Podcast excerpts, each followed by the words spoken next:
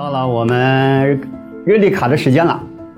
今天我们要讨论一个这个这个帮助与陪伴的这个话题，然后套用在亲子跟伴侣的关系里面啊。好，我先把今天的内容跟各位说一下。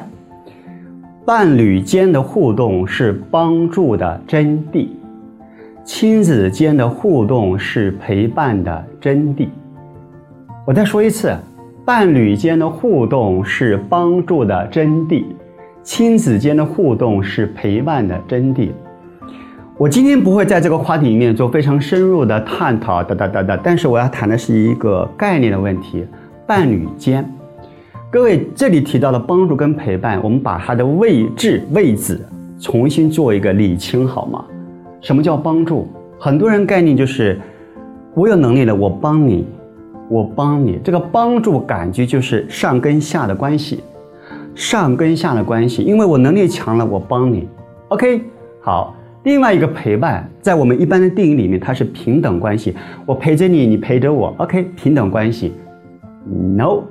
换一下，真正的帮助是平行轴，你帮我，我帮你；真正的陪伴是上下轴，我有能力了，我的心理素质，我的心理比较有能力了，我愿意多一多一份承担，多一份呃力量，我愿意陪伴着你。啪，OK，好。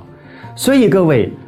当我们把帮助变成一种平行轴的时候，你在帮对方的时候，你会瞧瞧你的能力有多少，因为这个帮是属于显象的事，呃，一个一个行为，你一帮，您看得到，对方也看得到，但是您会明白你缺什么。第二，对方也会回过头来帮你，因为他对方帮你的时候，你心里也会有一种平等。Yes，我们是在一块儿，就像伴侣一样。我帮你，你帮我，我是你的隐形人。什么叫隐形人？Yes，我现在帮你，但我会非常坦白的告诉您说，你好了，你一定要回馈给我。这个叫帮外在的行为。好，非常平等啊，各位，您就不会再存在一种为什么我帮你，你都不了解我？为什么我帮你那么多，你都不不能够体谅我？那那那，帮助是一种显象的行为。好，回到了亲子陪伴。为什么用亲子来代表陪伴的概念？我愿意是属于心理的状态。我走过来了，我知道这个过程是如何，我陪着你，这个叫陪伴。我陪着你，我愿意啊。可能从外面人来看，你有吃亏喽。撇开亲子的关系，放在别的互动里面，可能。